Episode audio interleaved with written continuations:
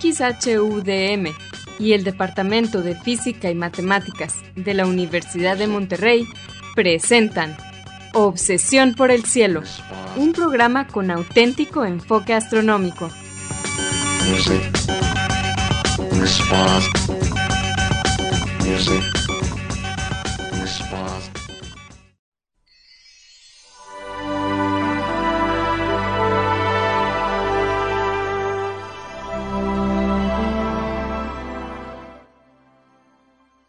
buenas tardes, sean todos bienvenidos a Obsesión por el Cielo, el único programa con enfoque astronómico y de exploración espacial en la ciudad de Monterrey y en la República Mexicana. Un servidor, Pedro Valdezada, profesor adjunto de Astronomía del Departamento de Física y Matemáticas en la Universidad de Monterrey, les desea la más cordial bienvenida a este programa número 999, falta uno, de Obsesión por el Cielo, con fecha del martes 24 de enero del año 2023. En este programa comentaremos y pondremos en perspectiva algunas de las noticias que se relacionan con el estudio del universo y la exploración del espacio que se dieron a conocer en estos últimos días. Y para ayudarme con esto quiero darle la bienvenida a mi coanfitrión Edgar Armada. Muy buenas tardes Edgar. Ese soy yo.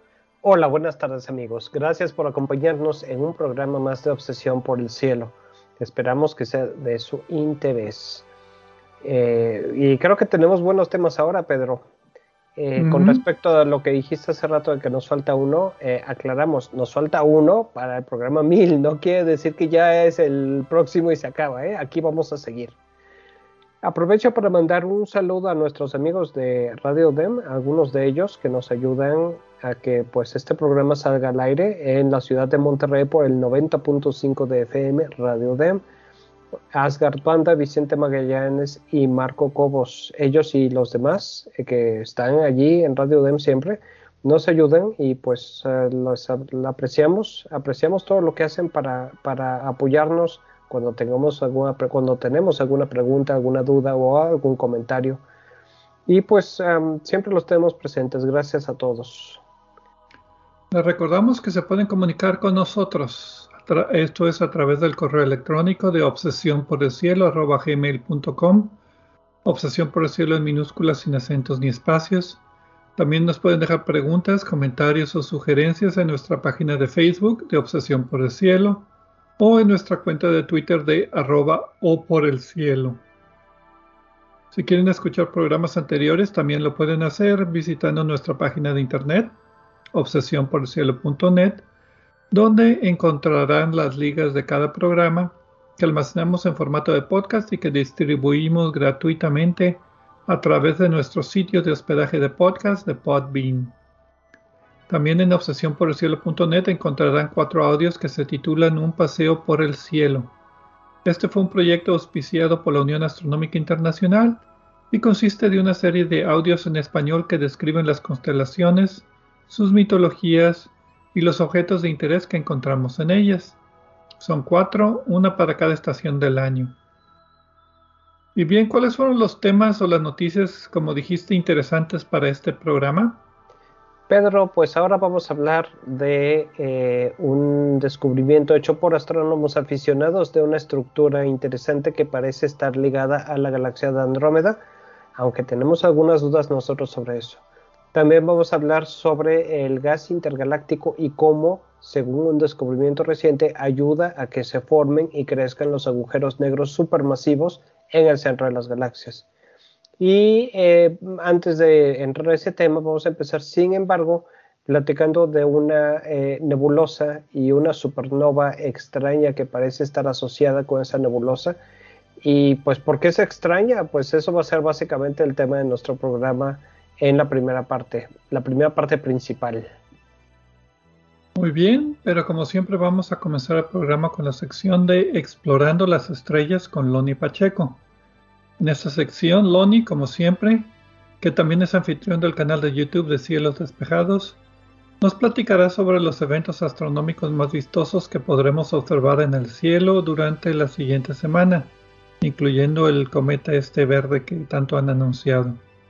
Adelante, Loni.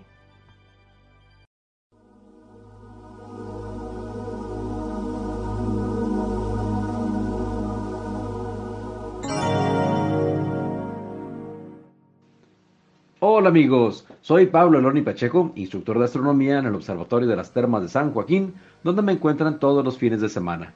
También soy conductor del canal de YouTube Cielos Despejados, tu canal de ciencia y astronomía en español. Bienvenidos a este espacio dedicado a los eventos celestes venideros. Esto es del 24 al 31 de enero de 2023. Los horarios estarán dados en tiempo del centro, que es válido para Monterrey, Guadalajara y Ciudad de México. Esta semana tenemos planetas repartidos al anochecer y a amanecer. A Mercurio lo estaremos viendo que se asoma alrededor de las 6 de la mañana y no se aleja mucho del horizonte antes de que amanezca. Los demás planetas brillantes, que son Venus, Marte, Júpiter y Saturno, se estarán contemplando temprano en la noche. A Venus y Saturno los tenemos que cazar muy temprano, desde las seis y media de la tarde, pues si nos esperamos demasiado, los perderemos de vista. Venus es muy brillante, y Saturno lo tendremos por debajo del lucero de la tarde, cada vez más cerca del horizonte. Poco a poco el movimiento de la Tierra se dispone a colocarnos en línea con el Sol y Saturno hasta que el planeta de los anillos desaparezca de nuestros cielos nocturnos por varias semanas. En marzo lo veremos emerger nuevamente, pero ahora en el cielo matutino. Cada noche de esta semana, Júpiter y Marte serán los planetas que aparezcan más altos y brillantes al anochecer. El más destacado es Júpiter en la constelación de Pisces, y Marte, de color anaranjado luminoso, en Taurus. Cada día que pasa, nos alejamos más de Marte. Si tienen telescopio, observenlo cada noche y verán que hay ocasiones en las que se distinguen mejor los rasgos de la superficie. También se observa una fase cada vez más delgada, así que ya no se ve redondo, sino con forma de uva, ligeramente alargado. Pronto, Marte será una motita pequeña sin detalles para distinguir. El miércoles 25 de enero, la Luna acompañará al planeta Júpiter durante la noche y será alrededor de las nueve y media de la noche cuando la distancia aparente entre ambos astros se aprecie menor. Estarán en conjunción. En tiempo universal, la conjunción de la Luna con Júpiter acontecerá el 26 de enero a las 2 horas, con una separación angular aparente de 1.8 grados. El sábado 28 de enero, la Luna estará en fase de cuarto creciente, iluminada por la mitad, exactamente a las 9.19 de la mañana, si bien habrá que esperar un poco hasta después del mediodía para ver que se asome. En tiempo universal, el cuarto creciente acontecerá el 28 de enero a las 15.19 horas. El cometa C 2022 E3 ZTF se dirige hacia nuestro lado del sistema solar. Una semana más y este helado intruso pasará a poco más de 40 millones de kilómetros de nuestro planeta. ¿Y saben qué? ya es visible a simple vista, pero les recuerdo que será más fácil encontrarlo si usamos binoculares. Su aspecto es de una motita borrosa y los telescopios ya muestran su estela de gas y polvo. Las fotografías de larga exposición, tomadas con grandes aperturas, son más reveladoras y exhiben una larga cauda azul que se extiende 10 grados de largo. ¿Qué significa esto? Que es tan larga visualmente que si pusiéramos como semejante que si pusiéramos unas 20 lunas llenas de lado a lado, de un extremo hasta el otro. Y si lo quieren encontrar, es casi obligatorio salirnos de la ciudad para dejar atrás la contaminación de luz y polvo que nos impide ver astros tenues. Tal vez el aspecto del cometa no sea espectacular, pero parece que va a ser el más brillante del 2023. En México, el cometa ya es visible desde las 11 de la noche sobre el horizonte norte, pero recomiendo esperar hasta que se encuentre a mayor altura, esto es alrededor de las 5 a 6 de la mañana. Lo encontrarán debajo de la constelación de la Osa Mayor, muy grande esta constelación que sus estrellas más brillantes dibujan una figura de sartén volteado o signo de interrogación. La mañana del domingo 29 de enero, el planeta Mercurio estará en su máxima elongación oeste, de manera que aparecerá más separado del Sol, y nos dará oportunidad de verlo un poco más antes de que nos gane la luz del amanecer. En tiempo universal, la elongación máxima oeste de Mercurio acontecerá el 30 de enero a las 5.59 horas, con el planeta a 25 grados del Sol. La noche del lunes 30 de enero y madrugada del 31 veremos un acontecimiento maravilloso, la alineación perfecta de la Luna entre Marte y la Tierra. Esto hará que el planeta rojo desaparezca tras la Luna en un fenómeno llamado ocultación. La luna se deslizará frente al planeta rojo, cubriéndolo primero con su cara oscura, para luego reaparecer el planeta por el lado iluminado de la luna. No se lo pierdan, los horarios variarán de acuerdo a la posición de los observadores. En tiempo universal, la conjunción acontecerá el 31 de enero a las 4.24 horas con una separación angular aparente de 0.1 grados. Mi fanpage en Facebook es Diagonal Divulgador de Astronomía, seguido y sin espacios. Les recomiendo también darse una vuelta por la página de la Sociedad Astronómica de Monterrey. Los espero la próxima semana en Explorando las Estrellas con Loni Pacheco. Yo como siempre agradezco su amable atención y les deseo cielos despejados.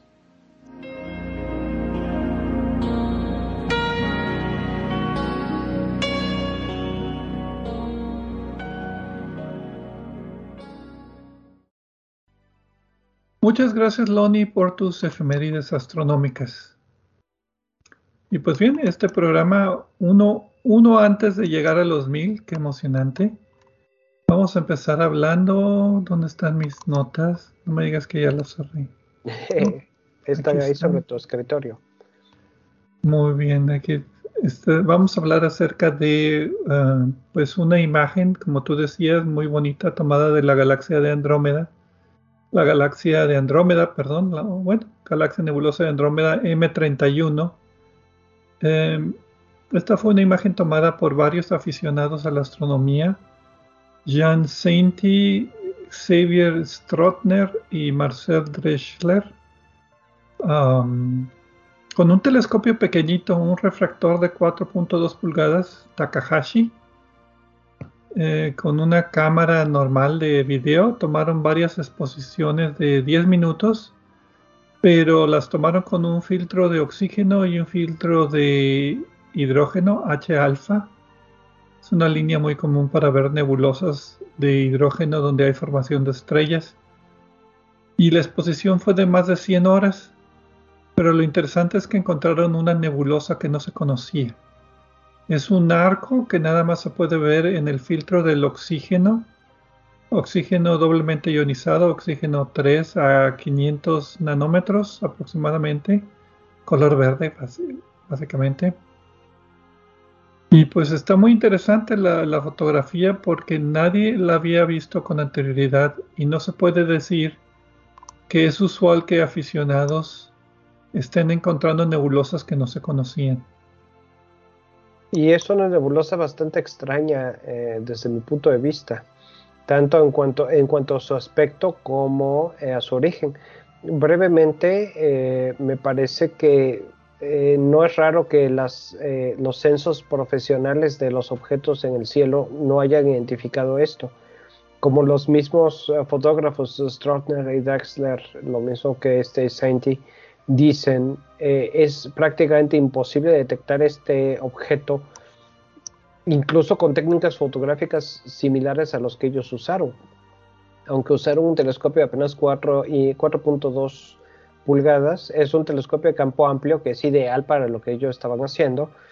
Y lo procesaron principalmente con la idea de que fuera una imagen atractiva visualmente y que mostrara mucho detalle y justamente porque combinaron alrededor de 100 horas de exposición, aunque con un telescopio pequeño y un procesamiento un poco peculiar para, para, imágenes, no peculiar para imágenes eh, que querramos que sean bonitas, pero sí peculiar para imágenes científicas, porque cuando tomamos imágenes científicas buscamos algo muy específico que está relacionado con algún fenómeno. Y esto fue afortunado porque gracias a eso obtuvieron, eh, encontraron la presencia de este objeto, esta nebulosa, estas, este, esta acumulación de gas allí, que eh, al parecer está ligado, según ellos dicen, a la, a la nebulosa de Andrómeda. Eh, pero otra cosa interesante es que solo brilla en, ese, en, luz de oxígeno 3 que es eh, un átomo de oxígeno a que se le escaparon los dos átomos, los dos electrones de afuera. Es un eh, oxígeno ionizado. El arco está hacia el que era sureste, más o menos de la galaxia. Eh, tiene 1.5 grados de longitud, o sea, es tres diámetros lunares. Y lo interesante es que la fotografía Nada más brilla en el oxígeno y ningún otro longitud de onda. Que para mí eso es lo más extraño de toda esta imagen, porque también tomaron, como decíamos, en hidrógeno y también tomaron algunas imágenes de filtros más anchos, o sea, filtros que no son de una sola molécula de emisión, de una sola molécula, sino filtros anchos para tener una imagen de, brillo pues, de la galaxia, de lo que están tomando. Y se pueden ver múltiples decenas, cientos de regiones de formación de estrellas. Y se pueden ver también mm, pues, la nubosidad que hay de las nebulosas dentro de nuestra galaxia. Y ahí aparece este arco que está alineado con la galaxia, por eso dicen que posiblemente está asociado con la galaxia, aunque está la posibilidad de que sea un objeto dentro de nuestra galaxia más cercano, como un uh, remanente de una nebulosa planetaria muy vieja o remanente de supernova muy viejo, ¿verdad? Que por alguna razón nada más está brillando en eso. y, y, eso es importante, ¿cuál es la razón por la que solo está brillando en eso? Eh, ahora, los que dicen eh, que es una, que no puede, bueno, muchos dicen que no puede ser una, parte, una, una nebulosa eh, de nuestra galaxia, porque en ese caso estaría brillando con emisiones alfa del hidrógeno de color rojo, que es una de las características de las nebulosas normales, entre comillas, que hacen que las fotos, que se vean muy atractivas en las fotos pero eh, pues es un objeto extraño, lo suficientemente extraño como para que no podamos, podamos pensar que es algo diferente o que tuvo un origen diferente. Eh, otra teoría dice que puede ser el, eh, el, la onda de choque del halo de M81 que ya está empezando a interactuar con el halo de la Vía Láctea, nuestra Vía Láctea, y que, y que la interacción entre las dos galaxias está produciendo eso y esa es una primera manifestación muy tenue. Tampoco le veo mucho, eh, yo creo que todavía estamos muy lejos para eso. No, no puedo decir que sea imposible, pero se me hace poco probable. Independientemente de que todavía no existe una explicación sólida para la existencia de ese arco, sigue siendo una foto bonita y sigue siendo pues un logro muy fuerte de astrónomos aficionados con tecnología moderna que pueden hacer descubrimientos de este tipo que puedan eventualmente ampliar nuestro conocimiento, en este caso, de o el grupo local de galaxias, de la interacción entre Andrómeda y nosotros, o de alguna otra nebulosa galáctica de algún tipo que pues no se había considerado. Sí, eh, para ya nos pasamos un poco el tiempo, Pedro, pero si me das oportunidad rápidamente quiero agregar eh, primero que ya eh, este grupo publicó en las notas de investigación de la Asociación Astronómica Americana una discusión breve, no dice nada que no hayamos mencionado ya, aunque lo dicen con un lenguaje mucho más técnico. Y la otra es que gracias a que astrónomos aficionados dedican mucho tiempo a un objeto de este tipo es que aparecen estas cosas, porque los astrónomos profesionales que hacen censo o los observatorios o instrumentos profesionales que hacen censos, más bien están tratando de cubrir todo el, todo el espacio, todo, eh, todo lo que se pueda. Entonces no le dedican más de 100 horas de exposición a un solo objeto, sino que toman un montón de exposiciones y se mueven a otra, a otra área del cielo y pues así es como se nos escapan estas cosas. Pero pues bueno, cuando haya una noticia sobre esto o cuando empecemos a saber qué tipo de objeto o qué tipo de origen pudo haber tenido, pues aquí seguro se los mencionaremos. Efectivamente. Pero bien, vamos a una pausa y regresamos ahora sí a hablar de otro tipo de nebulosas. Regresamos.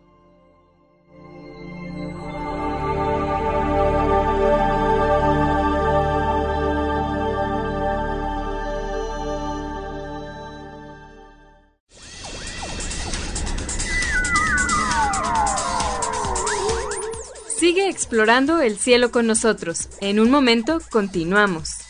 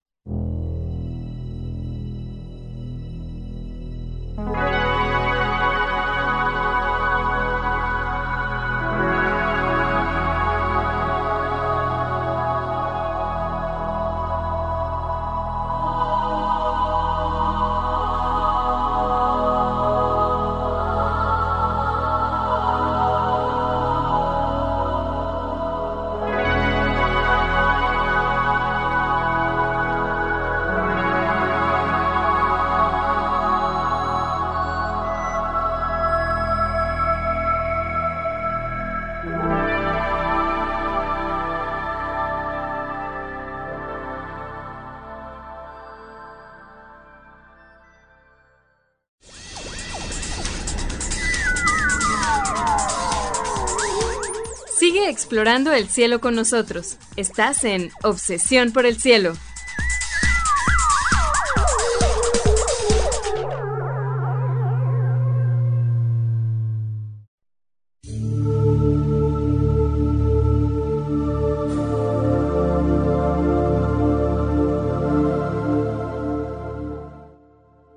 Regresamos a Obsesión por el Cielo con las noticias de esta semana.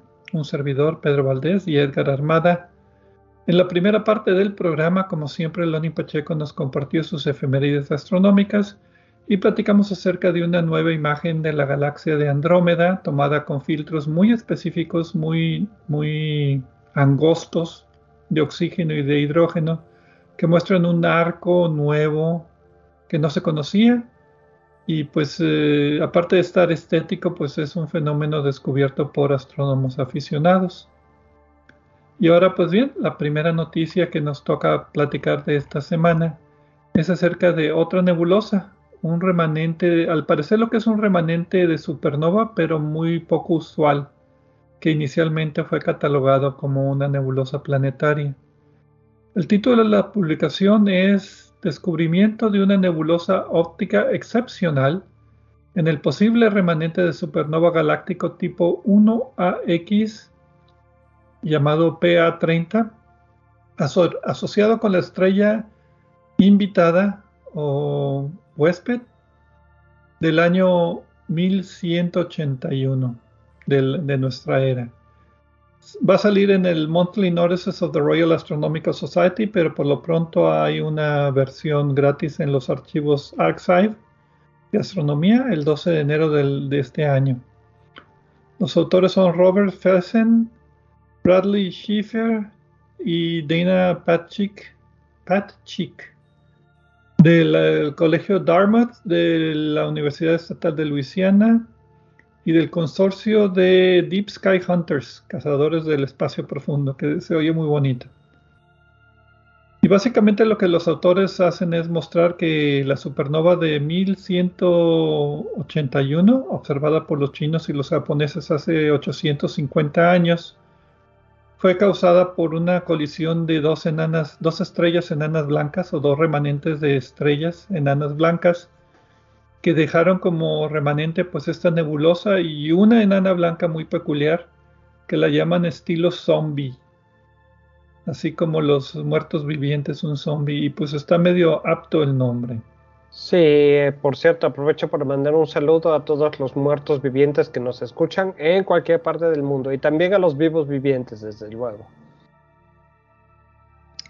Pues bien, todo esto empezó en el 2013 cuando estaban los autores, eh, eh, revisando imágenes de archivo de un telescopio espacial infrarrojo de la NASA, el WISE, Whitefield Infrared Survey Explorer de la NASA, buscando pues nebulosas planetarias y encontraron esta nebulosa que tiene forma inicial así redondita, sobre todo en luz de hidrógeno, hablando de luz de de, filtros angostos y fue la nebulosa número 30 que ellos encontraron y la llamaron PA30 por eso. Entonces, eh, inicialmente fue catalogada como una nebulosa planetaria, pero poco a poco empezaron a tomar datos ya con otros eh, instrumentos, sobre todo de espectroscopía, y encontraron que el espectro era un poco inusual y las velocidades bastante altas para ser una nebulosa planetaria normal. Y se empezaron a preguntar, bueno, pues qué es lo que estamos observando aquí con, este objeto. Hay que, ah, perdón, Pedro, hay que aclarar que el término del, título del artículo de la estrella huésped se refiere a que así fue como los astrónomos chinos la reportaron originalmente cuando eh, dieron a conocer la observación, el descubrimiento, ¿no? Actualmente, pues lo que tradicionalmente se, se llamaba como estrellas huéspedes es, eh, en y no solo en China, sino también astrónomos de esa era, eh, son eh, estrellas que de repente aparecen donde antes, antes, no había alguna. Normalmente son novas o supernovas y sí había algo, nada más que era tan poco brillante que no se podía observar. Entonces, para la mayor parte de las personas, bueno, en el, en, en el oriente eran estrellas huésped Y en Europa eran estrellas nuevas, porque según ellos una nueva estrella nacía.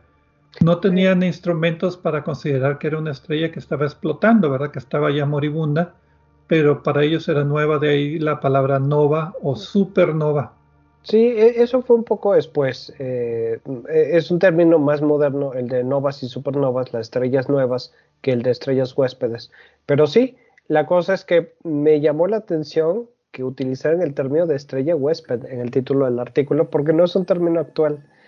Aunque sí, sí es válido, bueno, no está mal desde luego, pero sí, sí es, sí tiene sentido contextual porque se refiere a la observación de 1181, como mencionábamos.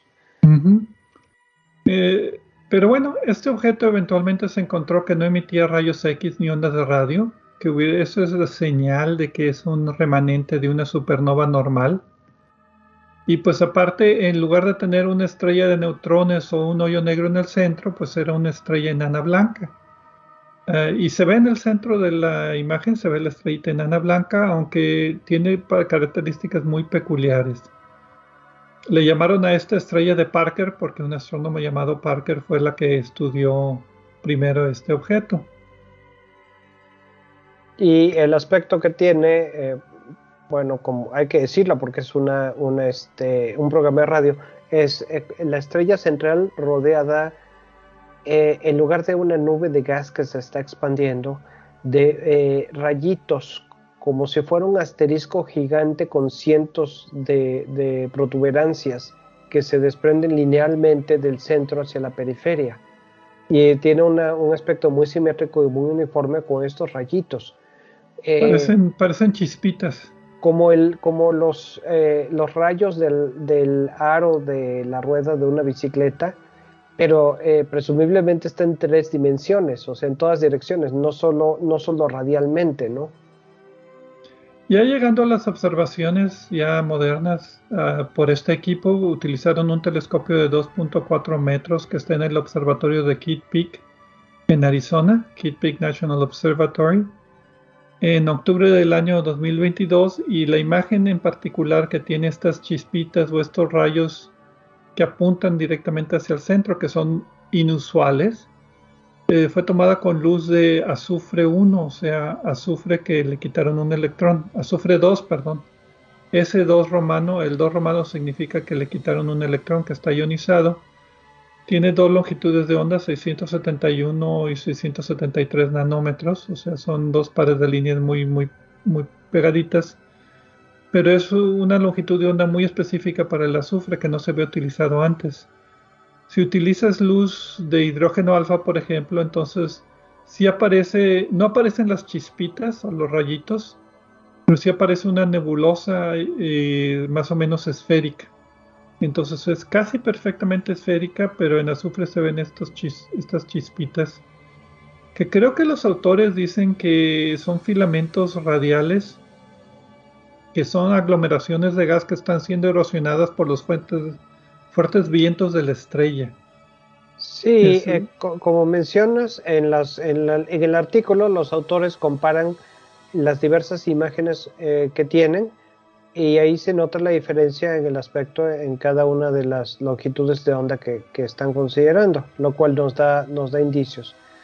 Y los autores pues consideran efectivamente que el aspecto de los filamentos o los rayitos o los picos del asterisco, eh, utilizando un poco la descripción que yo tenía, se deben o los adscriben precisamente a, la interacción, la erosión de... Eh, corpúsculos de gas que ya estaban allí flotando eh, por la acción primaria de la supernova.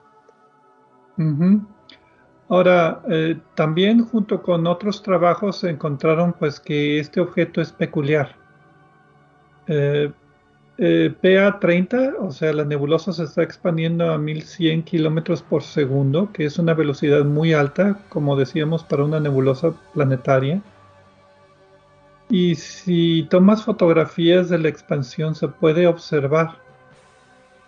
Y entonces lo que los autores hicieron es medir cómo se está expandiendo la nebulosa y extrapolarlo hacia atrás en el tiempo, en el pasado. Y llegan con que aproximadamente en el año 1181 explotó. O bueno, todo estaba juntito.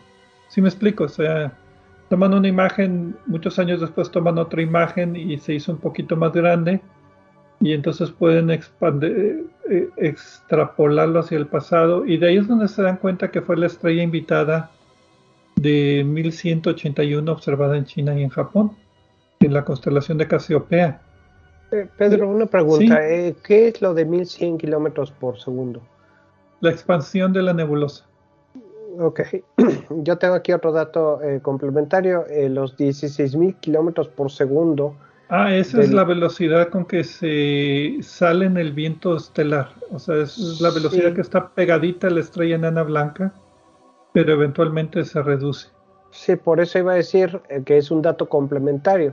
Los 16.100 kilómetros por segundo del viento estelar, análogo al viento solar de nuestro Sol, eh, que como quiera es una velocidad muy alta. Son dos datos diferentes, el que Pedro dio y el que yo di pero eh, son complementarios y como quieres una velocidad muy alta, además de la temperatura eh, de, eh, de 200.000 grados Kelvin y el brillo, que es el brillo intrínseco, que son 130 veces la luminosidad de nuestro Sol que todos estos números son bastante impresionantes para una estrella que esencialmente ya no está quemando nada, ya no está fusionando eh, hidrógeno ni ninguna otra cosa. Y lo que es notable, desde luego, también es una supernova de tipo 1A, pero que sobrevivió al, al estallido. Ya hemos comentado en otras ocasiones que las supernovas cada vez son, están apareciendo como objetos con más variantes eh, eh, con más, eh, más parámetros que considerar y no es, tan, no es tan fácil a veces clasificarlos en clases tan discretas. En este caso, pues, bueno, clásicamente pensábamos que las supernovas no sobreviven al cataclismo, pero ya tenemos varias que sí, que sí sobreviven o dejan un remanente con un aspecto más estelar. En este caso tenemos una estrella que quedó allí, un estallido que definitivamente tuvo lugar, y esto es lo que conocemos, ah, y sabemos, pensamos que fue tipo 1A, y por, e, y, por las características de que hay un objeto que sobrevivió, se le da la designación 1AX. Normalmente cuando una supernova explota deja un hoyo negro o una estrella de neutrones. Aquí el hecho de que haya dejado una enana blanca con propiedades peculiares, aparte de las que mencionaste, está que está bajando de brillo a ritmo de 1.7 magnitudes cada 100 años, que es un ritmo muy acelerado, indica que es una estrella nueva, una enana blanca recién hecha, digámoslo así. Sí, y otros aspectos de la, de la estrella confirman que eh, la edad es la correcta para la observación de los astrónomos chinos en esa época. Entonces, sí es el objeto que se observó eh, y, y pues el tipo, el tipo objeto, el problema ahora es explicar el origen. La propuesta de los autores es que se trata de la supernova, originalmente fue creada por la colisión de dos estrellas, específicamente eh, dos, enanas blancas, o sea, dos, estrellas muertas que ya no tenían masa para seguir fusionando material y que chocaron, eh, dando origen a la supernova y las características espectrales del objeto sobreviviente les hacen pensar que una de las estrellas tenía composición basada en carbono y oxígeno y la otra también en oxígeno pero además en neón. Y esto en particular porque hay poca evidencia de, de hidrógeno en el remanente de supernovas. Sí hay, pero no lo suficiente para que sea una explosión de supernova tipo 1A normal, que es una enana blanca que sobrepasa el límite de Chandrasekhar y por lo tanto explota. Entonces el hecho de que tenga poco hidrógeno quiere decir que fue una pues explosión peculiar con dos enanas blancas que tenían poco hidrógeno entre sí, que tenían otros elementos. Sí, y eh, si quieres, Pedro, ya para terminar, eh, la cosa aquí es que los autores proponen a que no adivinan observaciones futuras con el telescopio James Webb. Eh, y el telescopio espacial Hubble también, que, no lo, exacto, y el telescopio han utilizado. Eh, bueno, no lo han utilizado para esto, sigue haciendo cosas muy bonitas todavía. pero pues eh, creo que sí se justifica, aunque luego los que los que asignan tiempo en los en los telescopios, o estos o cualquiera, han de estar pensando cómo le hacen para, para, dar tiempo a tantas cosas tan interesantes. Por lo pronto, los autores ya solicitaron el tiempo en estos telescopios, a ver cómo les va y a ver qué sale. Muy bien. Vamos a una pausa y regresamos con la siguiente noticia aquí en Obsesión por el Cielo.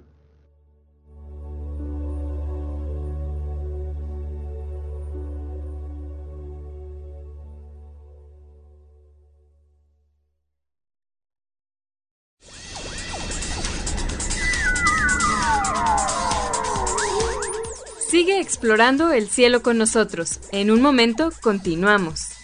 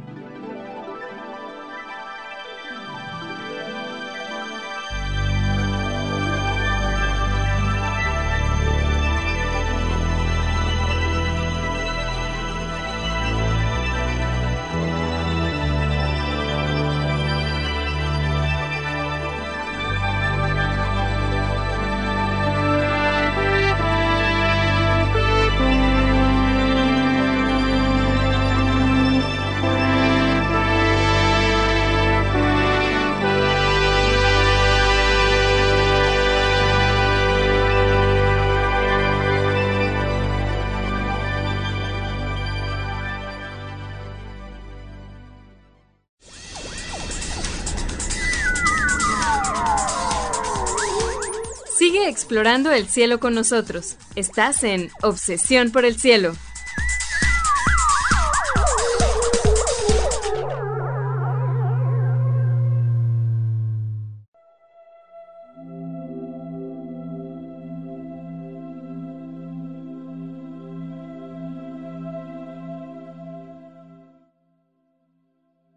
Regresamos a Obsesión por el Cielo con las noticias astronómicas de esta semana. Edgar Armada y un servidor, Pedro Valdés. En la primera parte del programa presentamos una imagen astronómica tomada por aficionados de la galaxia de Andrómeda, eh, tomada con un filtro de oxígeno que muestra una estructura, un arco cerca de la galaxia, pues que no se conocía, y las posibles explicaciones y cómo tomaron la imagen, etcétera. Y también en la primera parte del programa, Loni Pacheco, nuestro colaborador de todas las semanas, nos dio las efemérides astronómicas de esta siguiente semana. En la segunda parte del programa hablamos acerca de un remanente inusual de supernova, que inicialmente fue confundido con una nebulosa planetaria, pero que se encontró que fue una explosión de supernova, pero una nebulosa, digo, una explosión de supernova muy peculiar llamada eh, tipo 1 romano AX. Y pues bueno, lo que se aprendió acerca de este objeto, muy interesante, muy poco, muy pocos de estos objetos. Y pues ahora toca hablar acerca de gas intergaláctico y hoyos negros supermasivos. Para aquellos aficionados que siempre están pendientes acerca de hoyos negros, pues el título de esta publicación es Un aumento en actividad de hoyos negros en galaxias con gas cinemáticamente desalineado. Ahorita definiremos los términos aquí. Salió el 19 de enero en Nature Astronomy. Los autores son Sandra Raimundo, Matthew Malkan y Marianne Westergaard de la Universidad de California en Los Ángeles, Universidad de Copenhague, Universidad de Southampton y la Universidad de Arizona. Notarán que son tres autores con cuatro afiliaciones porque hay algunos con afiliaciones múltiples, que sucede mucho cuando uno está trabajando en una cosa y hace una transición profesional a otra institución. Sí, o cuando están en dos grupos que trabajan en cosas diferentes. Y esto está siendo cada vez más común en, en todas las ciencias, no solo en astronomía. Básicamente los autores demuestran en, estas, en este artículo que observacionalmente y esto hay que yo lo resalto, las galaxias donde el gas intergaláctico que lo rodea está rotando en el mismo sentido general que la galaxia, que el disco, por ejemplo, bueno, que cuando el, este gas intergaláctico no está rotando en el mismo sentido de la rotación de la galaxia, ahorita lo explicaremos un poquito mejor, muestra una mayor actividad en hoyos negros supermasivos centrales. O sea, los hoyos negros en el centro de la galaxia son más activos. Entonces, lo que ellos dicen que esto es evidencia de que los hoyos negros supermasivos se alimentan de este gas intergaláctico. No sé qué opines del, resumen. Eh, me parece muy buen resumen. Eh, vamos a entrar en los detalles, que es donde siempre se pone interesante la cosa, la parte jugosa del tema. En particular, eh, recordemos que los agujeros negros eh, supermasivos típicamente son los que están localizados en el centro de las galaxias. Eh, muchos piensan, vaya, es un hecho que la presencia de estos agujeros negros supermasivos tiene una importante participación en la formación de las galaxias en primer lugar. Pero también se ha visto el problema a la inversa. ¿Cómo es que estos agujeros negros tienen suficiente masa, cómo la obtienen para llegar a tomar esos tamaños y esas masas fabulosas. Eh, millones de veces la masa del Sol. Correcto. millones de veces la masa del Sol, lo repito. ¿De dónde sale esa masa? Ok, existe en la galaxia, pero no es sencillo ponerlo en un solo lugar. Hay varias galaxias que no tienen núcleos activos, otras sí, pero, pero la cosa es que de alguna manera ese material logró acumularse allí y la pregunta es de dónde viene. Una galaxia eh, con núcleo activo se define como una galaxia donde el hoyo negro supermasivo está absorbiendo materia y en ese proceso de, de, absorber materia también lo está escupiendo, digámoslo así, por la fricción que se genera al, al amontonarse toda esa materia para tratar de entrar al hoyo negro supermasivo que aunque sean millones de veces la masa del Sol, es un tamaño ínfimamente pequeño. Entonces causa todo un caos que se manifiesta como un brillo de la parte central con ciertas características de emisión y de absorción que depende del ángulo con que veamos el hoyo negro supermasivo y la cantidad de materia que está siendo alimentado este hoyo negro. Pues sí, y en este artículo, bueno, en este trabajo, eh, eh, Raimundo Malkan y Vestergaard lo que hicieron fue que eh, agarraron, bueno, no agarraron, pero empezaron a trabajar con una muestra de 3.000 galaxias. En estas galaxias identificaron gas, lo que ellos le llaman gas mal alineado o desalineado, que con su definición es gas que está girando en una dirección diferente a la, dirección en la que están girando las estrellas en la galaxia. Y están tomando esto como una indicación de que la galaxia ha interactuado con otra galaxia en el pasado. Y eso fue lo que causa que haya gas dando vuelta al revés. normalmente la galaxia cuando se forma, igual que cualquier disco de material, por ejemplo, para formar un disco protoplanetario en una estrella, va, a terminar girando una dirección. Los movimientos de todo el gas se van a sumar y el que predomine va a ser en la dirección del giro. En este caso, eh, lo mismo sucede con galaxias, pero ellos identificaron los pedacitos, las regiones de gas que está dando vuelta al revés. Sí, eh, no me quedó muy claro cómo lo hicieron. Utilizaron el telescopio de 4 metros anglo-australiano en Australia pero no sé si fue por espectroscopía o por imágenes o algún tipo de efecto Doppler. Pero sí, como tú decías, si tú dejas una galaxia que se forme solita, pues todo el gas va a rotar en la misma dirección. Si pones varias galaxias que se formen solitas y empiezan a interaccionar gravitacionalmente, estos halos de gas van a empezar a cambiar por efecto de mareas gravitacionales y eventualmente parte del gas va a rotar en direcciones diferentes a la rotación de la galaxia. Y esto es lo que llaman el gas desalineado. Y una observación que, ellos, eh, eh, que a ellos les pareció significativa de esta muestra es que las galaxias con el gas desalineado tienen una mayor proporción de agujeros negros supermasivos activos. Ese, es el, resultado principal de su investigación. Exacto, ese es el resultado principal de su investigación y la forma en la que lo, explican es, las galaxias interactúan y sabemos que tuvieron estas interacciones por la presencia del gas que no está ah, bien alineado. Y la presencia de este gas eh, no alineado confirma las interacciones y al relacionarlo con los agujeros negros supermasivos que están teniendo actividad y acumulando material, infieren que este material eh, viajó entre una galaxia.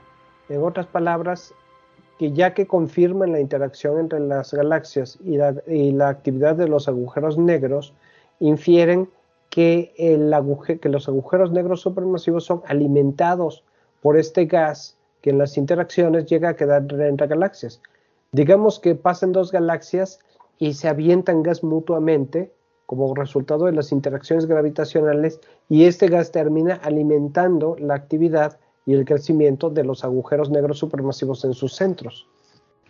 Y sí tiene cierta lógica, o sea, si tú dejas una galaxia normal que no interactúe con ninguna otra galaxia, pues el gas va a estar rotando a la velocidad que necesita estar rotando, pero si lo empiezas a amontonar con otras galaxias, este gas empieza a acelerarse y desacelerarse, y eventualmente este gas se transfiere entre las galaxias, pierde velocidad, otro gana velocidad, cambian de dirección de rotación o de viaje porque pues unas galaxias cerquita.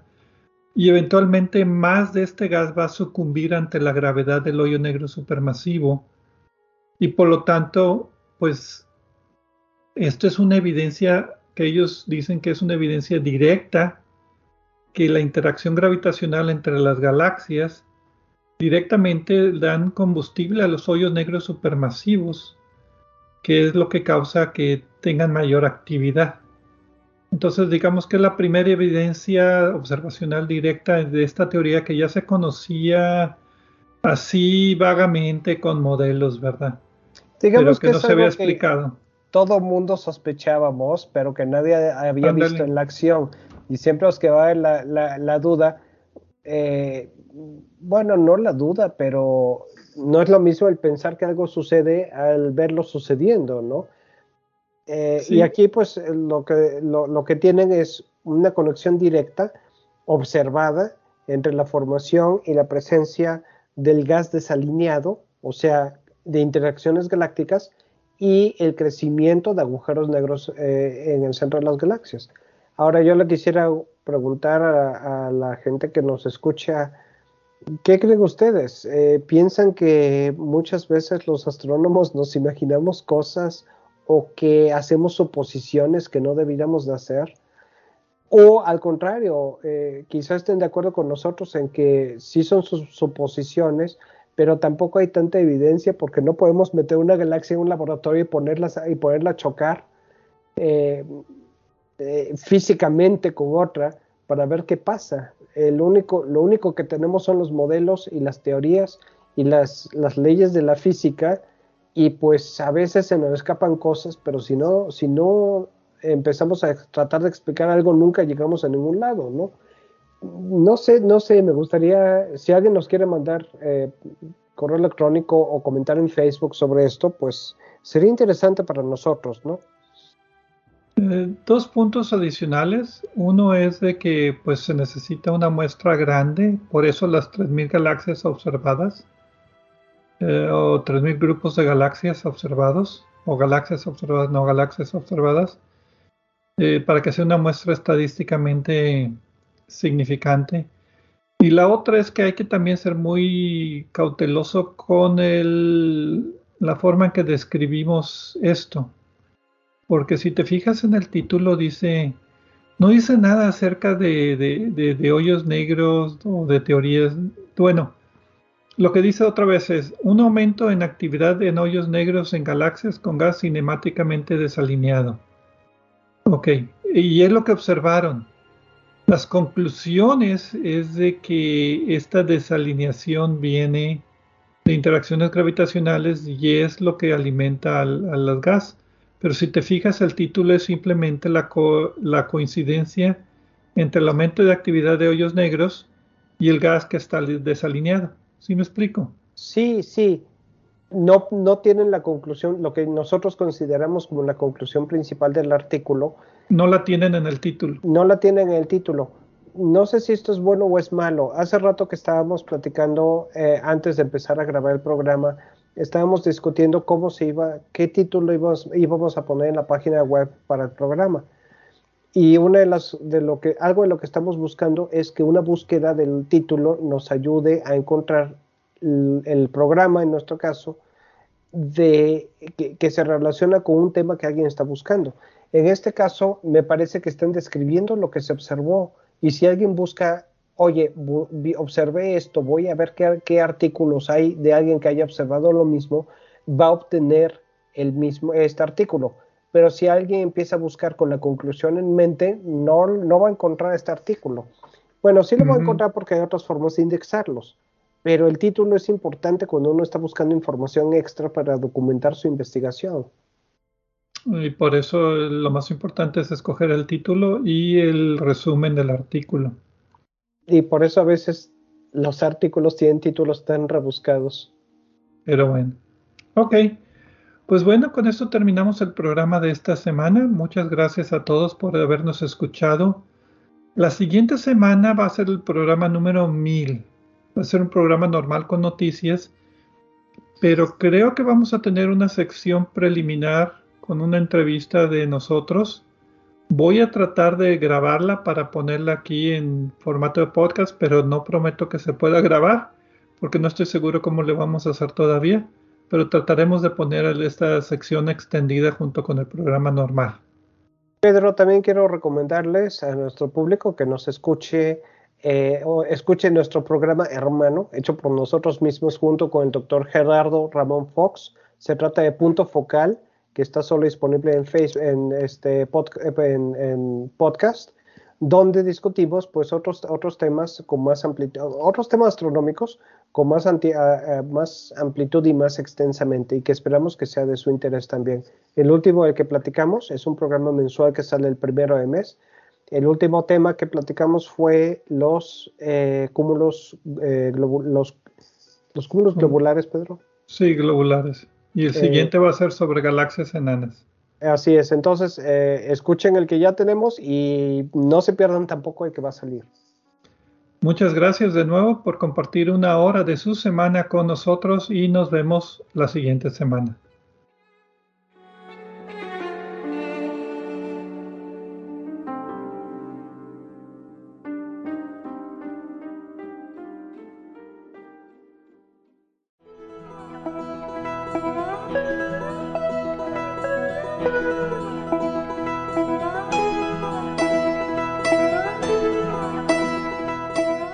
Les recordamos que a través de nuestra página en Facebook de Obsesión por el Cielo pueden encontrar vínculos a sitios con más información sobre el programa de cada semana.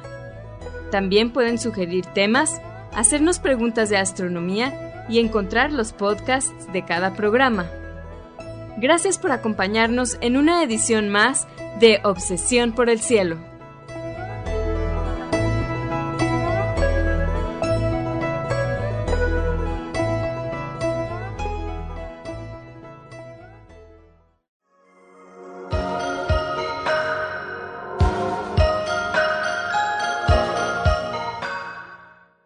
Sintonizas XHUDEM 90.5 frecuencia modulada, 3000 watts de potencia, transmitiendo desde el Laboratorio de Medios de la Universidad de Monterrey. Avenida Morones Prieto 4500 Poniente, Colonia Jesús M. Garza, San Pedro Garza García, Nuevo León, México.